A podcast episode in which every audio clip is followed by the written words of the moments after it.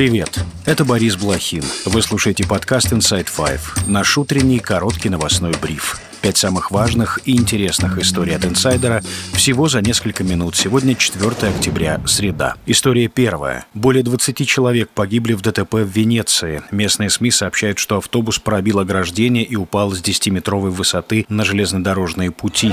Mamma mia, mamma mia, disastro, guarda che roba.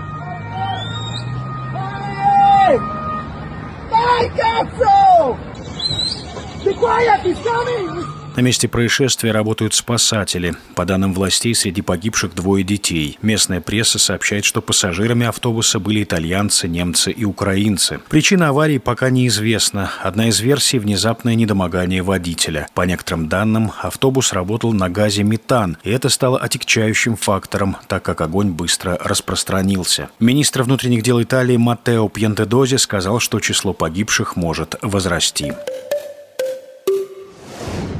История вторая. Парламент Армении ратифицировал Римский статут. Решение поддержали представители власти, оппозиция выступила против. Римский статут лежит в основе Международного уголовного суда, который в марте выдал ордер на арест президента России Владимира Путина. Премьер Никол Пашинян подчеркивал, что ратификация документа не связана с армяно-российскими отношениями. Она необходима из-за угрозы военной агрессии со стороны Азербайджана. Москва осудила решение парламента Армении. Представитель Кремля Дмитрий Песков Песков назвал голосование чрезвычайно враждебным по отношению к России. Добавлю, на этой неделе в испанском городе Гранада пройдет саммит Европейского политического сообщества. В мероприятии примут участие Никол Пашинян и азербайджанский лидер Ильхам Алиев. Планируется, что на саммите состоится первая после долгого перерыва и после азербайджанской спецоперации в Карабахе встреча лидеров Армении и Азербайджана.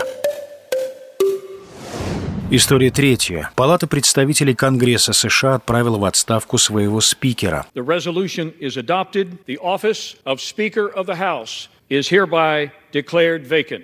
За отстранение от должности республиканцы Кевина Маккарти проголосовали 216 членов Палаты представителей, включая шестерых его однопартийцев. Инициатором процедуры был коллега Маккарти по республиканской партии, конгрессмен от Флориды Мэтт Гетц. Политик был недоволен тем, что спикер пошел на компромисс с демократами и обеспечил принятие временного бюджета в избежании шатдауна, прекращения работы американского правительства. Гетц утверждает, что глава палаты заключил неформальную сделку с президентом Байденом о продолжении продолжение выделения денег на финансирование Украины. Сам Маккарти и представители Белого дома заключение такого соглашения отрицают. Кевин Маккарти занимал пост председателя с января этого года. Как отмечает CNN, еще ни разу в истории США конгрессмены не отправляли в отставку спикера на основании резолюции. Подобная процедура происходила в Палате представителей США лишь однажды, в марте 1910 года. Тогда республиканцы пытались отстранить от должности спикера Джозефа Кеннона, известного как дядя Джо, в итоге свой пост он сумел сохранить. Временным главой Нижней палаты Конгресса назначен представитель республиканской партии от штата Северная Каролина Патрик МакГенри. Рекорд по самому короткому пребыванию в должности спикера принадлежит Майклу Керру, конгрессмену от Индианы. Он возглавлял палату 257 дней и умер при исполнении обязанностей в августе 1876 года.